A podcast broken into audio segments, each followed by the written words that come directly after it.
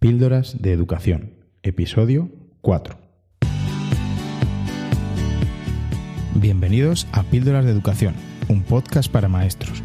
Aquí compartiremos encapsuladas en formato audio las claves sobre la innovación, cambio educativo y la actualidad en la educación. Soy David Santos, maestro, coordinador TIC y director de un colegio público de infantil y primaria. Mi intención es que mejoremos juntos nuestra práctica educativa un poco cada día. ¿Me acompañas?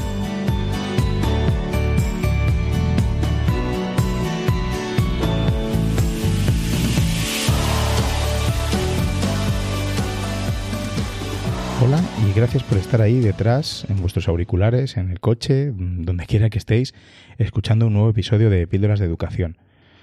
Muchas gracias por vuestra paciencia y comprensión porque, como dije en el episodio anterior, eh, mi compromiso inicial era lanzar un episodio quincenalmente, pero el último mes ha sido de auténtica locura en el colegio y en mi vida en general.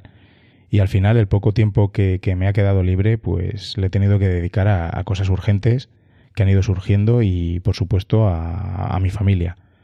Por eso también he decidido no esperar a poder cuadrar agendas con, con los colaboradores que tengo en mente y cuando crea que tenga algo interesante que contaros, lo haré.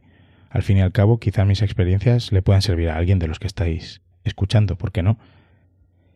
Eh, además, esto del podcasting, pues es, un, es una afición.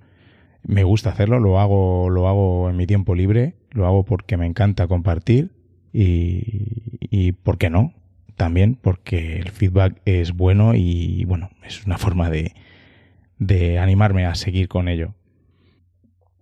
Antes de comenzar con el tema que, nos ocupa, quisiera hacer un, tres pinceladas de lo que ha sido el mes de octubre y principios de noviembre para, para mí en el, en el, colegio, profesionalmente. La verdad es que, pues bueno, es, un poquito de terapia. Primero fue la locura de, la elaboración de la PGA. ¿Por qué digo locura? Eh, pues miren, mirad, simplemente eh, normalmente nos piden desde inspección que entreguemos la PGA el 16 de, octubre, más o menos mediados, finales de octubre. Esa es la fecha que, que siempre barajamos. Pues bien, nos convocan a una reunión para darnos pautas y orientaciones para su elaboración el día 9 de octubre desde luego muy adecuado. Por supuesto, ya lo teníamos demasiado perfilada, adelantada, la teníamos casi terminada y ha sido entregada como estaba. Ya se modificará lo que haga falta para el próximo curso. En fin, las sin razones o de la administración, no sé, no tengo ni idea. Luego, por otra parte, quiero contaros que en la Comunidad de Madrid eh, está implementando, está intentando implementar el programa que se llama Raíces. Raíces va a tratar de un programa de gestión de centros, comunicación con familias, etcétera, etcétera, etcétera. Está basado en el Seneca que ya tiene eh, funcionando en Andalucía hace, hace tiempo. Está muy bien, es necesario porque SICE, que es el, actual programa de gestión, ya queda bastante obsoleto, pero aquí hay un problema, o varios, según lo miremos, y es que está verde. Verde no, muy verde Hace como menos de un mes, eh, a mi secretario y a mí, bueno, y a todos, a dos personas del equipo directivo de todos los centros de la Comunidad de Madrid, nos obligaron a ir a una formación en la que teníamos que asistir, eran ocho horas, cuatro horas, dos días después de nuestra jornada laboral. Y está muy bien, pero nuestra sorpresa fue cuando al llegar allí todo era sobre una presentación de PowerPoint, casi no podíamos ver pantalla, cuando al final de la presentación del primer día nos ponemos en un, en un ordenador con una pantalla y unas credenciales ficticias, resulta que no podíamos ver nada, ni cacharrear nada, ni tocar nada, porque todo era provisional. Nos decían esto no va a ser así, esto, esto cambiará, porque todavía. ¿Por qué nos hacen perder el tiempo de esta manera? ¿Por qué no le dan un añito más, sin prisas, lo maduran y luego nos forman? Yo creo que es necesario, como he dicho, este, este paso para, para que tengamos todos raíces, pero bueno, un poquito de, de, comprensión y de, y de respeto por, por, el tiempo y el trabajo de, los demás. Eh, luego, el problema también está en los plazos que dan. nos dicen que se migran los datos tal día y que tenemos 15 días para validar y para comprobar que todos los datos son correctos. Pero intentamos entrar, las credenciales fallan, hay miles de errores, nos ponemos a ver, por ejemplo, en mi centro hay profesores migrados, entre comillas, migrados que hace 12 años que se han jubilado y están ahí de datos y tenemos que reportarlo, tenemos que hacer la incidencia más pérdida de tiempo, no lo sé, no lo sé. Es una reflexión personal y, bueno, como si no tuviéramos otras cosas que hacer en el colegio en el día a día, pues esto es un, una cosa más. Yo comprendo, comprendo que hay que hacer un esfuerzo para poner esto en marcha, pero ¿por qué no hacen ellos el esfuerzo desde la administración de tenerlo preparado cuando ellos se quieren imponer esos plazos? En fin, pues nada más cosas que tengo en la mente. Y por último, quería contaros esto, de verdad, esto es, es bueno. Prometo que esto no es despotricar contra nadie. Recibí una llamada de la Consejería de Educación ofreciéndonos participar en un proyecto de desarrollo de las habilidades no cognitivas en los alumnos. Temas como la autorregulación, el control inhibitorio, educación emocional, etc. Se lo han ofrecido tan solo a 15 colegios en la Comunidad de Madrid. Estoy bastante orgulloso que hayan pensado en nosotros lleva funcionando ya un par de años en la región de Murcia y el grupo de investigadores que lo lleva a cabo lo traen ahora a nuestra comunidad. En el momento de grabar este podcast nos queda tan solo un día de, la formación que estamos haciendo y la entrada en el aula del proyecto va a ser inminente. Para no extenderme con el tema en este momento, porque querría dedicar un episodio a esta cuestión, estamos encantados con las potencialidades de este proyecto y bueno, ahora mismo pienso que es fundamental trabajar este tipo de cosas antes que los contenidos, que también hablaremos de contenidos. Pero como ya os digo, quiero invitar al principal valedor del proyecto, a Píldoras de Educación, y qué mejor que él para que nos cuente las virtudes de, de este proyecto, de este programa. Así que bueno, ya tendremos noticias más adelante. Hoy al menos, por fin, tenemos al primer invitado del podcast. Así que, sin más dilación, vamos con el invitado de hoy y la charla que hemos tenido sobre evaluación. Se trata de Rafael Roselló Vega, director del Colegio Público Bilingüe Las Veredas en Colmenarejo, aquí en Madrid. Lleva 25 años en la enseñanza pública, de los cuales ha estado 10 años como jefe de estudios y este es su tercer año en la dirección del centro. Actualmente se encuentra volcado en llevar a su colegio un cambio metodológico que abra las puertas al siglo XXI, firmemente convencido que el cambio metodológico ha llegado para quedarse y que la comunidad educativa vamos a ser los protagonistas. En su centro son pioneros en el uso del iPad como herramienta principal de trabajo y catalizador del cambio metodológico en la modalidad one-to-one, es decir, un niño, un iPad. Formador y ponente en varios seminarios y cursos, pues nada, hola Rafa, bienvenido a Píldora de Educación. Es un placer tenerte aquí como invitado. Hola David, el placer es mío. Eh, tenía muchas ganas y aquí estoy. Sí, ya sabemos que hemos tenido un intento fallido, eso no, lo saben los oyentes, pero bueno, aquí estamos. Esta vez espero que salga bien la grabación. Eso es, eso es.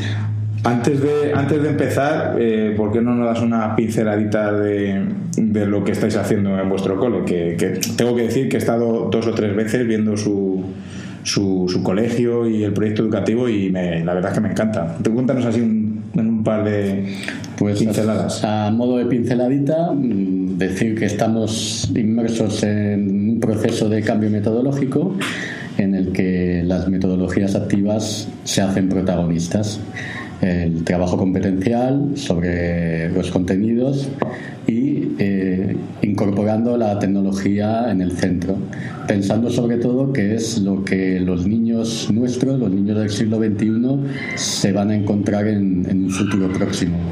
Eh, tenemos eh, metodologías activas de infantil y en primaria y hemos apostado por el uso del iPad en quinto y sexto de, primaria, en el que la herramienta del iPad es eh, la herramienta principal de trabajo tanto en casa como en el colegio. No son las aplicaciones las protagonistas, no son los libros de texto los protagonistas, son los niños y las metodologías. Pues está fenomenal. Hacemos lo que podemos. Me encanta vuestro proyecto. Y El, el, episodio pasado estuvimos hablando de, de los libros de texto. Eh, escuché el programa y, y, fue muy interesante y, y, efectivamente los libros de texto nos limitan. Eh, nos limitan si no vemos más allá de, de, lo que hay en un libro de texto. Eh, el libro de texto, además de limitarme, mm, llega un momento en que me aburre. Y si me aburre a mí, no quiero pensar el efecto que, que, que lleva a los alumnos. Por lo tanto, mm, está claro que los libros de texto no están hechos para un chaval que, se tiene que, que tiene que evolucionar en el siglo XXI. ¿Y crees que estamos los profesores preparados para trabajar sin libro de texto? Estamos eh, algunos ahí y otros tienen que ver la necesidad. Es, todo esto yo pienso que siempre va por necesidades. Eh, la falta de necesidad te hace estar siempre en, en, la tan llamada zona de confort. Eso es. Si te sale la necesidad, abandona la zona de confort. Si no, no sobre todo me, me, preocuparía que la gente joven, la gente que entra, no tenga esa necesidad. Y como se dicen por ahí, que cuando sales de la zona de confort es donde empieza la magia, ¿no? Empieza la magia después de mucho trabajo. Sí, eso es no hay trabajo. que engañar a nadie que es mucho trabajo. Pero el resultado merece la pena. Pero contentos, eso es. Eso es, eso es. Pues nada, vamos a hablar un poco del tema que, que nos ocupa hoy, que no es otro ni más ni menos que la evaluación. Eh, vamos a hablar un poco de, del estado de la evaluación en los centros. ¿Cómo, ¿Cómo, lo ves, Rafa? ¿Estamos siendo justos con nuestros alumnos? Está siendo, no sé si justos o injustos, eh, no somos injustos con nuestros alumnos de una manera consciente, pero efectivamente con determinadas formas de, de evaluar, en mi opinión sí que somos injustos, porque no evaluamos todo lo que debemos, evaluamos una parcela, somos limitados a, a la hora de evaluar. Eh, pero finalmente, eh, si tú estás apostando por un cambio metodológico, un cambio metodológico incluye un cambio en la evaluación. Si, haces un cambio metodológico y sigues examinando con un examen, eh, está cojo. Está cojo. ¿Dónde está el mayor problema? Pues como todo, en ver la necesidad. Vale, apuesto por el cambio metodológico. ¿Pero sigo evaluando con un examen? No. ¿Qué supone dejar de evaluar con un examen? Supone llevar un control mucho más eh, a diario de lo que hago con mis, con, con mis alumnos. ¿Qué supone? Más trabajo, más checklists, más rúbricas, más, menos exámenes, eh, supone un esfuerzo. Eso es. O sea, el examen no debería desaparecer como tal, ¿tú crees? O... Yo creo que el examen es ¿O otro... podríamos vivir sin examen? A ver, podríamos vivir sin exámenes, pero no olvidemos el sistema educativo que tenemos. El sistema educativo que tenemos, la LONCE es un sistema muy rígido que de una manera contradictoria apuesta por la tecnología y las nuevas metodologías. Uh -huh. Sin embargo, se contradice bastante eh, porque luego es, un, es una ley de contenidos. Y tenemos evaluaciones externas. Y tenemos evaluaciones externas que dicen que no les demos importancia, pero um, ojo si no les damos importancia. Luego vienen y nos tiran de las orejas. Entonces, eh, los exámenes, a mi juicio, en determinados niveles sí, ¿por qué no? Pero exámenes para qué? Para evaluar el qué. De una manera global, no. Exámenes para evaluar un aspecto concreto de un área. Me voy a un ejemplo. Si yo doy lengua, lengua en un nivel de primaria superior, quinto o sexto, pues puedo evaluar por un examen la gramática. Pues sí. Pero no puedo meter en un examen gramática, vocabulario, ortografía y tal, pues porque no estoy evaluando de una forma justa al alumno, estoy haciendo una media. Y, yo creo que eso es todo, lo, todo eso que tenemos que revisar. No se trata de derribar todo lo que se ha hecho hasta ahora, se trata de, de incorporar nuevos, nuevas herramientas de evaluación y darles más calidad a la evaluación. Yo, yo cuento mi, siempre mi, mi, experiencia como alumno, eh, porque esto de las nuevas metodologías y, y, la evaluación, etcétera, pues yo era de los, de los que yo no he sido un niño disruptivo, pero eh, una clase magistral a mí me aburría soberanamente, como al 90% de los niños. Eh, yo no atendía la clase, no daba la lata, pero no atendía. Luego me estudiaba todo para el examen, como dicen, lo estudiaba a memoria, vomitaba la información en el, en el examen y he ido aprobando y con, y con buena nota. Y yo luego, después me considero que he, tenido, que he tenido bastantes lagunas en, en en ciertas materias que, que, que yo sacaba nueves. Entonces, eso es lo que hemos estado haciendo hasta ahora. ¿Y para qué tanto trabajo? ¿Para qué programar de esa manera para que luego los, niños no se lleven nada de, nuestras clases? No se llevan nada y, se llevan pocas experiencias, además. Se llevan como experiencia a aprender, a hacer exámenes, a aprender a probar. No, no, no, a, saber lo que aprendo. Eso es. Eh, y eso no puede ser. Además, no puede ser si tú estás eh, empezando a aplicar otro tipo de metodología Tú no puedes evaluar un proyecto con un examen. Tú puedes evaluar con un examen aspectos concretos, pero un proyecto no. Un proyecto en el que se ha estado inmerso en una investigación de, de un equipo de niños dos, tres semanas en el que han trabajado competencias digitales, competencias lingüísticas, que han, que han preparado una exposición, ¿cómo vas a valorar eso con un examen? ¿No? Es un poco... La verdad es que trabajando por proyectos, ya hablaremos de esto en otro, en otro episodio, pero trabajando por proyectos es que sacas un montón de, pero multitud de cosas que, que, que evaluar la, la, capacidad de emprendimiento, eh, eh, lo que has dicho, las exposiciones orales, el, si uno toma la iniciativa, el otro no, eh, no sé, un montón, un montón de cosas que, que, se nos escapan solo, que no podemos evaluar con, un solo examen o con la evaluación tradicional. Aunque aquí también digo que tenemos que diferenciar un poco entre evaluación y calificación también, porque evaluación, estamos hablando de evaluación, pero lo que hacemos es en realidad calificar y darle una etiquetita Calificamos sin más, eh, calificamos sin más porque además hay una ley que dice que califiquemos sin más, con una nota numérica. Eso dificulta mucho, dificulta mucho si tú quieres evaluar de, otra manera. Pero eh, una, una, hay, que, tener claro que evaluamos calificando y evaluar calificando supone dejar incompleto un terreno muy amplio de, evaluación. Eh, ¿Habría que cambiar las calificaciones? Pues posiblemente, eh, posiblemente, pero para poder cambiar las calificaciones hay que cambiar una ley. Tenemos que cambiar las calificaciones por cualificaciones, a lo mejor. Cualificaciones y no tanta cuantificación, ¿no? Eso eh, eh, sería el juego, de, juego de palabras.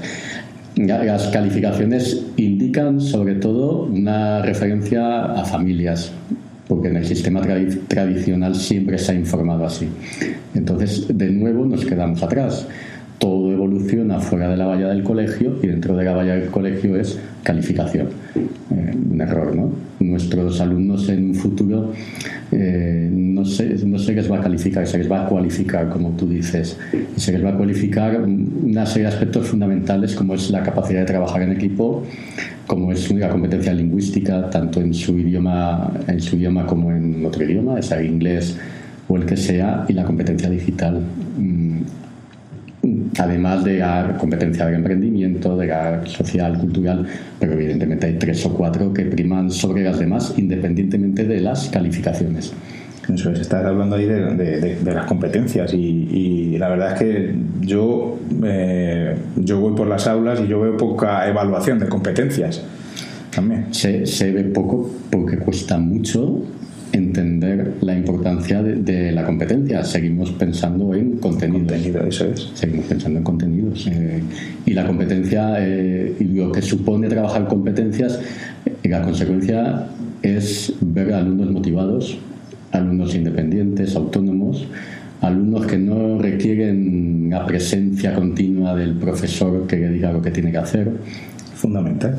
Eh, eso es el futuro, ¿no? Tener chavales así. Cuando hablan de los informes PISA, que España tiene un nivel tan bajo, es que el informe PISA, entre otras, mide competencias, capacidades y habilidades, ¿no? Y por eso también salimos a veces tan, tan abajo, porque en este país no hemos, no hemos evaluado así. Sí, nos falta, nos falta un poco ahí por, por evolucionar todavía, ¿no?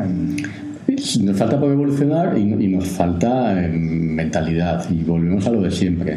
¿Quién tiene que cambiar esto? ¿Vamos a esperar que lo cambien los inspectores, que son técnicos de educación, que tienen que velar porque se cumplan una serie de normativas? No.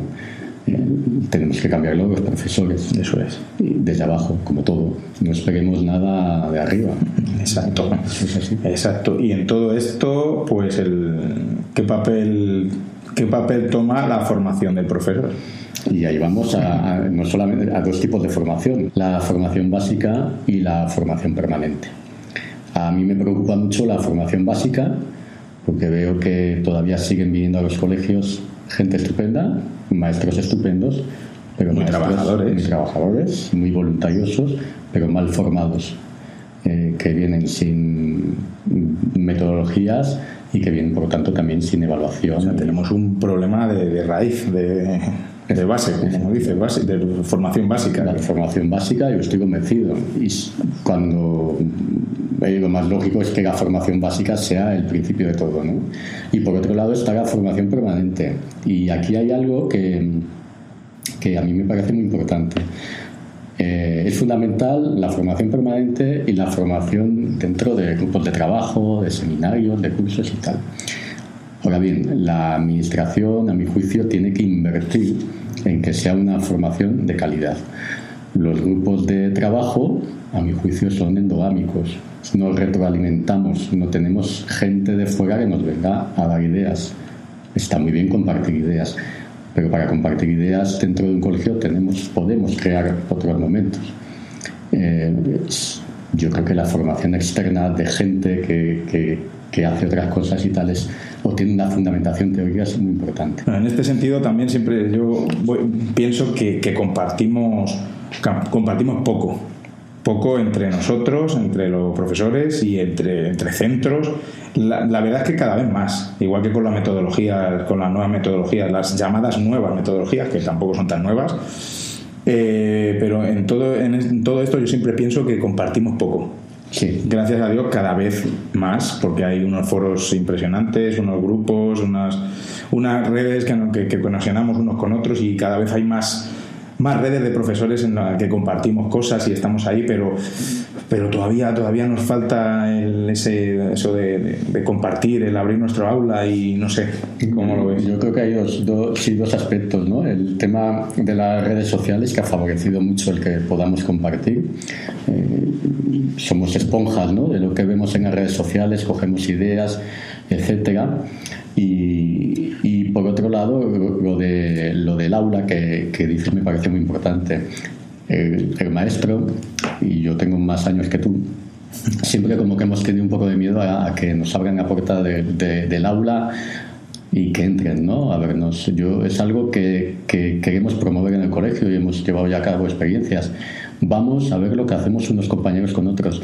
Eh, a veces sabemos más lo que tú haces en tu colegio, David, yo sé lo que tú haces en tu colegio y sin embargo nosotros, mi claustro, a lo mejor no sabe lo que hace otro compañero. ¿no? Y qué importante es conocer lo que otro hace porque ayuda, eh, ayuda a entender eh, tu forma de trabajar, te ayuda a entender eh, cuando en determinados momentos pedimos una ayuda para fomentar, creo que es muy importante. Sí, y aquí entra también un poco la, la evaluación. ¿Quién, quién, ¿quién no evalúa? ¿no?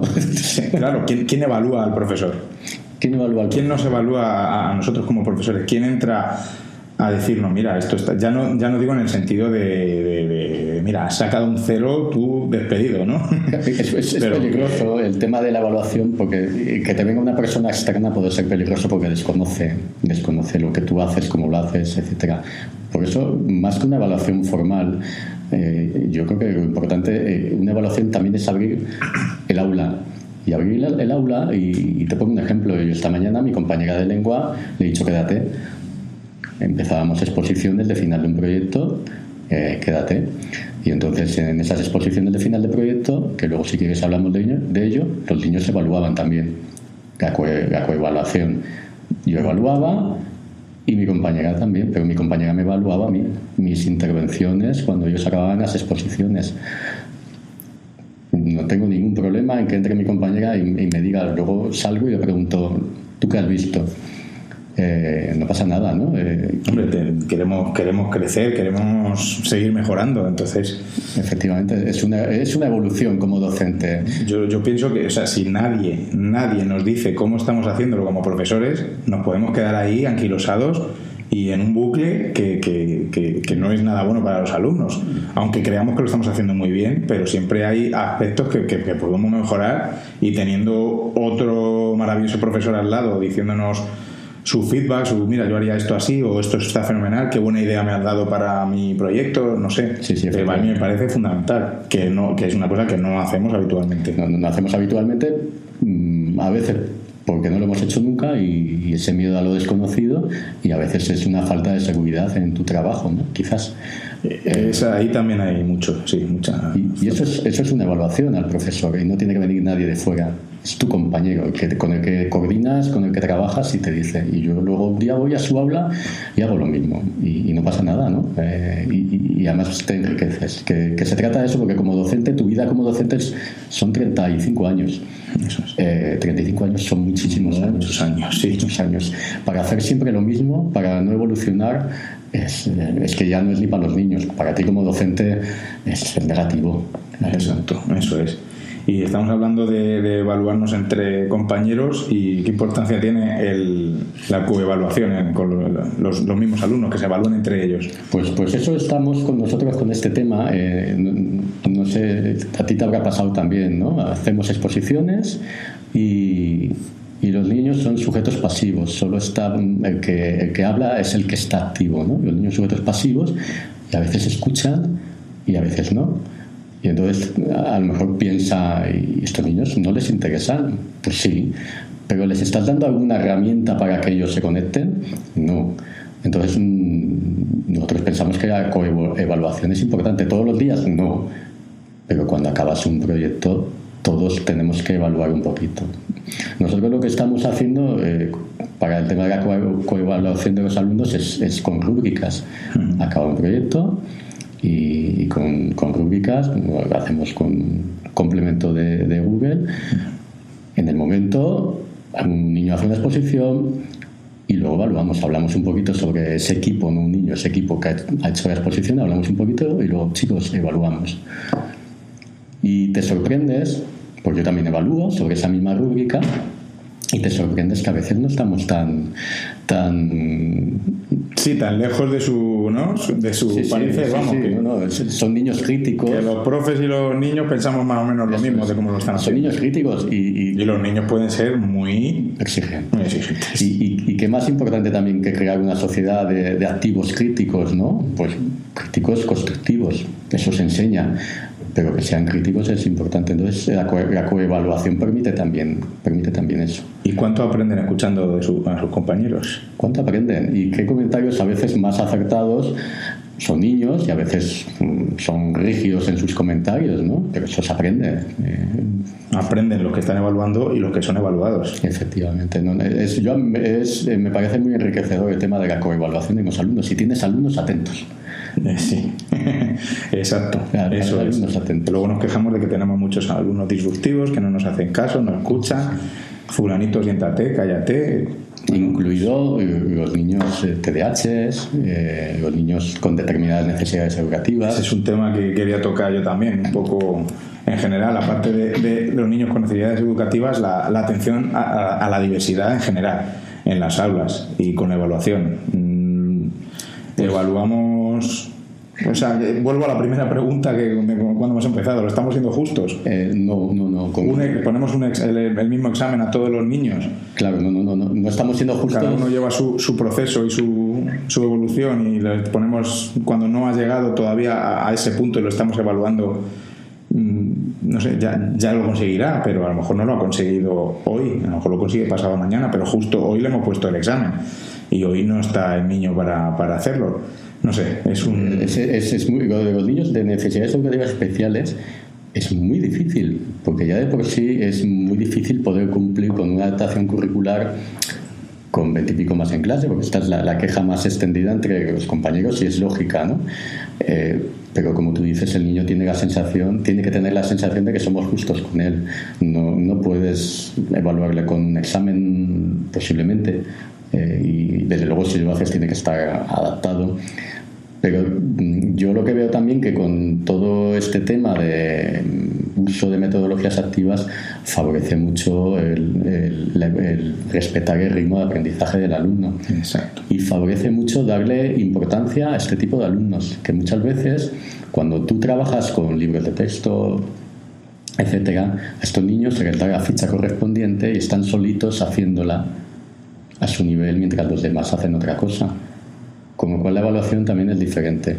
Estos niños en un trabajo por proyecto los incorporas al proyecto, en función de la patología también. Hay veces que no se puede, es verdad, pero hay muchas patologías que los puedes incorporar al proyecto y que hacen una parte del proyecto en, conjunto con el equipo y que luego participan de esa exposición final y que por lo tanto eh, están siendo evaluados también y además se sienten bien porque han hecho lo mismo que los es Que ahí hay también la diferencia entre integración e inclusión. Efectivamente, que, esto de la integración es algo un poquito en el aire también, ¿no? Y la inclusión es otra cosa. Eso es, eso es. Lo que queremos que estos niños, como todos, pues estén, estén en nuestro aula como, como uno más. Efectivamente. Y, luego hay una cosa más ya también que es el, el tema que de las adaptaciones curriculares volvemos a lo mismo.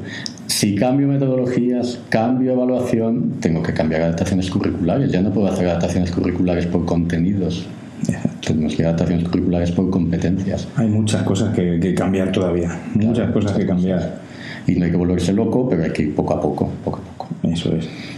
Y bueno, ¿qué piensas de la junta de evaluación. No sé cómo lo hacéis en vuestro centro, porque yo supongo que cada centro será un, un mundo, pero muchas veces te da la sensación de que nos ponemos a hablar en la junta de evaluación. Eh, hay algunas que parecen una caza de brujas, otras que, que nos ponemos a hablar detalles de, de, los niños. Pues mira, el otro día su madre me dijo no sé cuánto, y fíjate que no sé cuánto, no sé, no sé hasta qué punto qué, estamos haciendo en la junta de eh, evaluación. Esto sobre todo es el tema de la rentabilización de los tiempos de las reuniones, ¿no? que nos pasa mucho a los maestros que eh, salimos cansados de tres horas de clase y, y tienes tendencia a la dispersión, somos, somos humanos. ¿no? Yo, creo que eso también nos pasa. Eh, hay una figura que es el jefe de estudios o el director quien lleve esa sesión de evaluación, que es el que tiene que centrar el tema. Pero las, desde luego la junta de evaluación no puede ser para cantar notas. Yo creo que ya en los colegios pocos no, no cantarán notas, por eso cantarán notas. Yo creo que ya pocos, ¿no?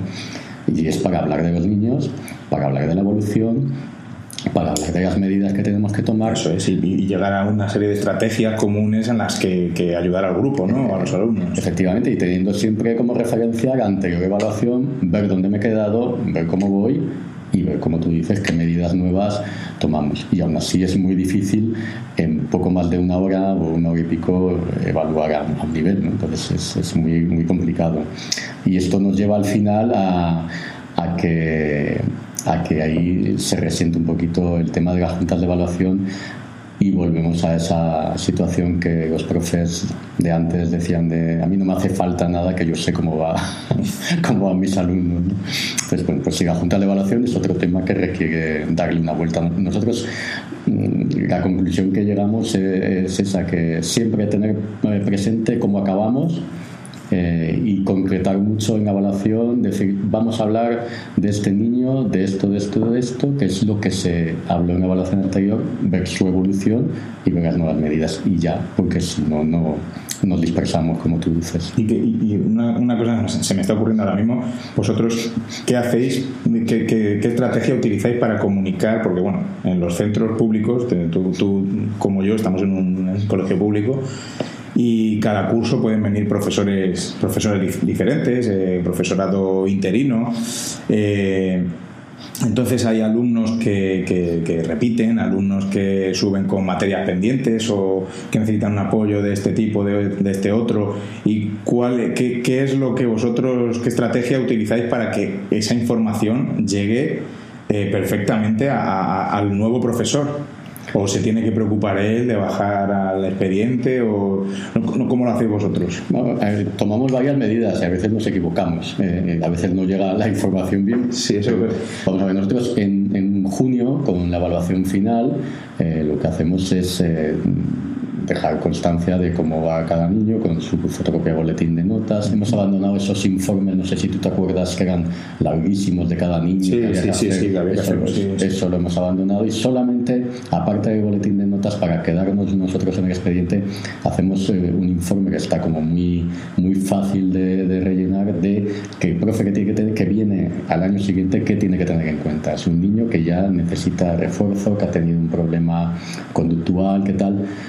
Eso por un lado, de manera que el profe la primera semana de septiembre, cuando llegan, eh, les llenamos de reuniones, no sé vosotros. Sí, no, evidentemente. Evidentemente, la primera semana ya tienen reuniones con las PTs, ALs. Por supuesto, si la administración no las ha enviado. Y es otro ese tema, es otro tema. Y luego tienen que mirar esos expedientes y ver eh, esos alumnos que, que tienen algo. Y luego montamos reuniones de tutores anteriores con los tutores actuales. Aún así es complicado porque eh, eh, ellos tienen que ir conociendo a los chavales y eso es inevitable. Pero a mí me parece más rico eso que la evaluación inicial, porque claro, volvemos a evaluación. La evaluación inicial es eh, la evaluación que nosotros hacemos es una cuestión que nosotros también queremos cambiar Evaluación inicial que nos obliga a que hacer. nos obligan a hacer cuando a los niños les tenemos que tienen que venir con un nivel después del verano en esa evaluación inicial cuando los adultos después del verano tampoco venimos al 100%. Uf, que no nos a mí que no me evalúen mi competencia nada más llega de verano porque Claro, y, y sin embargo a los chavales sí, Estoy ¿no? perdido. Eh, tenemos que evaluar además los contenidos de cómo, de cómo han acabado, de cómo han acabado. Eh, pues es, eh, me parece excesivo, ¿no? Hay un periodo de conocimiento de los profesores, del tutor con sus alumnos, y ese periodo de conocimiento habría que respetarlo. Y luego ya si quieres hacemos todas las evaluaciones que, que queramos. Pero nada más llegar, empezar a evaluar a mis niños, En fin, pero sí, pero es una cosa que, que nos requiere la administración y bueno, de momento habrá que hacerla de alguna manera u otra y, y- y además dejar constancia, dejar evidencia de que se ha hecho ese... y entrega a las familias de que se ha hecho es muy delicado el tema Eh, no podemos ir asustando a las familias es que los niños del verano no, no vienen vienen de vacaciones Como ha dicho, ni los, ni los niños, ni, los adultos. profesores, ni ninguno. nadie vamos o sea que Bueno, vamos con otro tema eh, que viene al final del curso mm, con las decisiones de promoción o no de los alumnos, las temidas repeticiones. Que, pues nada, pues eh, ¿qué piensas tú de, esto, de este tema con las repeticiones? Es un tema un poco delicado porque eh, yo, yo conozco algún colegio que está trabajando por proyectos y cuando le preguntamos a la profesora que las repeticiones, la- los criterios de promoción, etcétera, como lo- no, no, no, no, aquí mis- eh, los niños no repiten. Entonces, no sé, es un tema, un tema delicado porque hasta qué punto a un niño le viene bien el, permanecer un, año en, en el curso para adquirir bien los, las competencias, los, los los contenidos, los conocimientos, llamamos lo que sea, la madurez, hasta qué punto le viene bien o no le viene bien. yo, yo Por eso es muy importante la evaluación y el ser justos con la evaluación, ¿no? No sé, ¿qué piensas? que- que- que eso yo creo que es de las decisiones más difíciles que toma un tutor, ¿no? Que, porque hemos de pensar que esta decisión la, la toma el equipo de docentes, no las familias, que todavía a veces hay con eso algunas dudas. ¿no? El equipo eso, docentes eso está claro, además por, por normativa. normativa es el que es el que decide eh, si un niño promociona o no promociona y es una decisión difícil porque estás hablando sobre un futuro que desconoces y en muchas ocasiones eh, nos equivocamos y hacemos no promocionar a un niño y ha valido de poco la pregunta es ¿tenía que haber promocionado o no tenía que haber promocionado? La ley dice que no tiene que promocionar si no tiene los contenidos adquiridos. Eso es. Y tenemos una ley de, de conocimientos. Y por otro lado hay otro tema, como tú decías, que es el tema de la madurez, que a mí ese sí me parece de los más importantes y de los más acertados. ¿no? Cuando un niño no promociona por un tema de madurez, ahí tenemos más probabilidades de éxito. Y por último el tema de las competencias, pero mm, todavía no, los niños no estamos haciéndole no promocionar por un tema de competencias. No parece. No parece, No, pero, pero tampoco la tenemos en cuenta. ¿no? Yo creo que a la hora de decidir estamos teniendo en cuenta lengua, matemáticas, y contenidos contenido puro y duro, claro. y, y comprensión, tal, pero tema competencia yo creo que, no lo estamos teniendo en cuenta.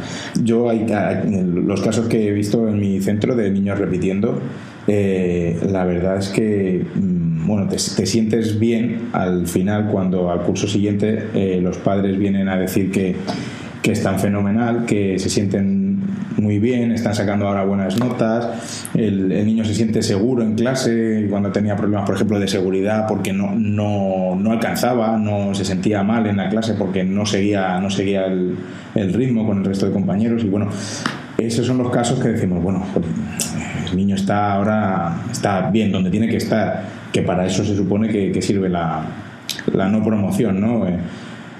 Pero no sé en otros casos que... Tiene poca, poca salida y, hay algo que nos tiene que preocupar, que es el niño, fundamentalmente, ¿no? que no sea algo traumático para él. Eh, y, ahí, y ahí tenemos que ir. Quizás a veces los profes de primaria somos muy, muy estrictos con niños tan pequeños. Eh, no sé cómo tú lo ves, David. A veces, a veces hacemos auditorías de los niños. Eh, mira, yo he visto de todo. He visto de, ser muy demasiado estrictos con ellos y también he visto el, un niño que realmente tiene una necesidad y dejarlo, dejarlo subir y, y realmente luego pasarlo, pasarlo mal el, alumno en el curso siguiente. la siguiente cuestión es cuándo hacerle no promocionar. Un niño generalmente no va bien desde, desde el principio de la, de la etapa, le cuesta, tiene dificultad de aprendizaje. Siempre se ha recomendado que no promocionen en, los primeros niveles de la etapa. ¿no? Quizás es así porque es ahí donde si es un tema de madurez es donde más donde más lo vas lo vas a notar. Si no va, va a ir acumulando más lagunitas más lagunas más entonces bueno yo creo que este sistema de momento no nos queda otra. Eh, si un niño eh, quiero decir una cosa es que nos guste más o menos lo que tenemos y otra cosa es que evidentemente lo tenemos que cumplir. Mm, pero hacia dónde vamos con el tipo de metodologías el tipo de cómo queremos enseñar eso habrá que, darle una vuelta, pero los que hagan las leyes mm, tendrán que consultar a, los técnicos y los técnicos en educación quienes deberían ser, pues la gente que, que, está, que está en el aula. ¿Algo más que, se te ocurra comentar sobre la evaluación? Bueno, yo, yo creo que el, como en todo, a los maestros nos falta ser un poquito sistemáticos sistemáticos. Nos ha costado mucho programar, nos ha costado mucho hacer programaciones reales, poner, ponerlas por escrito y creo que nos cuesta mucho sistematizar la evaluación. A, mi juicio, sistematizar la evaluación es tener eh, claro cuándo, en qué momentos evalúo, cómo evalúo, qué instrumentos uso, dentro de esos instrumentos qué ítems tengo, cómo evalúo esos ítems, ya no me vale iniciado en proceso y conseguido, no, me, parece que eso no es eh, una evaluación justa para no da mucha información. no da mucha información y, creo que eso es sistematizar la evaluación y luego a lo mejor en, niveles eh, del segundo ciclo de primaria hacia arriba me parece importante, aunque suene muy estricto, el tema de los porcentajes eh, los porcentajes que podemos dar a cada uno de los aspectos que evaluamos en un área, en lengua, en inglés, lo que sea. nosotros todos los, cursos nos reunimos a ver los criterios de, de calificación, ¿no? Sí de cada, a ver que si le damos este porcentaje a, a, la expresión oral o al examen o a los deberes. Sí, pero, es otro tema. Es otro tema, pero bueno. Ya habéis tratado. pero, es que, eh, sobre todo, es importante porque yo creo que la actitud. La actitud, la actitud, está muy bien evaluar, evaluar la actitud, pero con justicia y, con, y, con, moderación. Y yo creo que el porcentaje a lo que te ayuda es a ser más objetivo también. Buscamos objetividad en la evaluación. Para ser objetivo, tener muchos muchos sitios de donde picar, muchos aspectos de donde picar, no un examen, de mucho y muy definido y el porcentaje me ayuda a que quiero dar yo más importancia. Eh, yo no quiero dar la misma importancia a la expresión escrita que a la actitud, como tú dices. Mira, la actitud evidentemente cuenta, pero la actitud no puede hacer que un niño eh, de notable suspenda. Eh, Eso bien, suspenda, ¿no?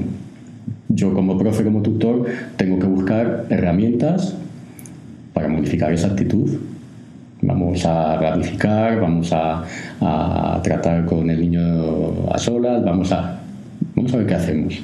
Pero no puedo dar la misma importancia a eso que, a la expresión escrita. Entonces el porcentaje me ayuda y luego es muy importante tener todo eso bien reflejado, bien reflejado porque a las familias hay que informarlas bien. Y como soy director, pues te digo que además, si tú lo tienes bien escrito y tienes una reclamación, una queja, tú lo tienes plenamente justificado todo. Eso sí. Bueno, y un poco así para terminar con el tema de la evaluación, yo creo también, bueno, es importante el, como hemos hablado de los exámenes, de, ser justos, objetivos, etcétera.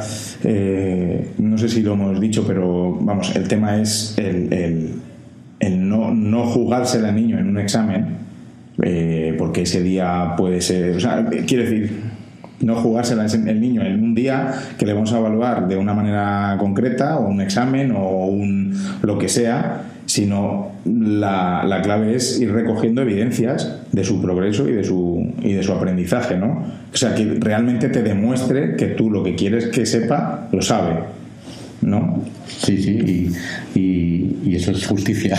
eso es evaluación más justa y que un niño se sienta justamente evaluado. Y si un niño se siente justamente evaluado, como además buscamos hacer niños felices, eh, yo creo que eso ayuda a hacer, niños felices seguros de sí mismos, porque no depende su vida de un examen, su vida escolar de un examen.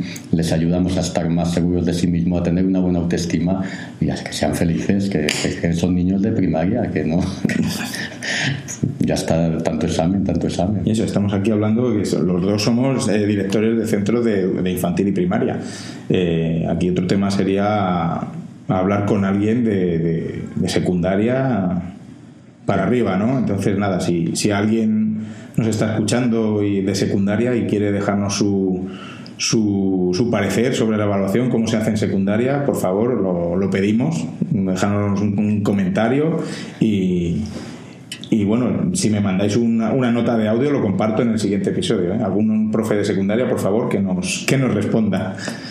Pues nada, Rafa, pues ha sido todo un placer. Gracias por acompañarnos en este episodio. Lo he pasado muy bien hablando de evaluación.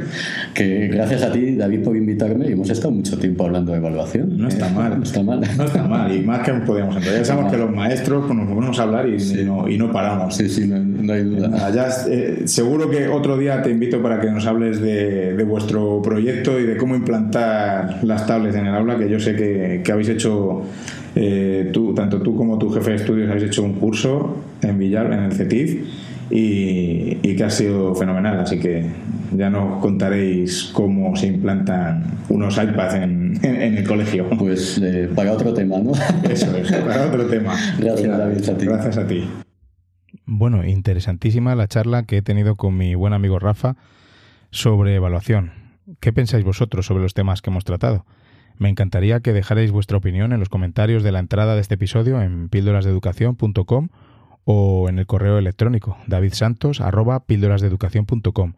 También, por ejemplo, si pensáis que se nos ha quedado algún tema en el tintero, seguramente que sí. Eh, realmente es un tema que da mucho de sí y podríamos estar diseccionándolo y debatiéndolo durante, durante muchas horas. Si os ha gustado el episodio, por favor, no olvidéis dejar una reseña en vuestra aplicación de podcast favorita. Esto ayudará a darle más visibilidad al programa y que más docentes lo conozcan. Como ya dije antes, esto es algo que hago por el simple hecho de compartir, por lo que la mejor manera de recibir un pago, entre comillas, a cambio son vuestros comentarios y, y valoraciones. Gracias por escuchar de nuevo y estaré muy pronto con todos vosotros. Y recordad, con vuestras píldoras podemos hacer que la educación goce de la mejor salud.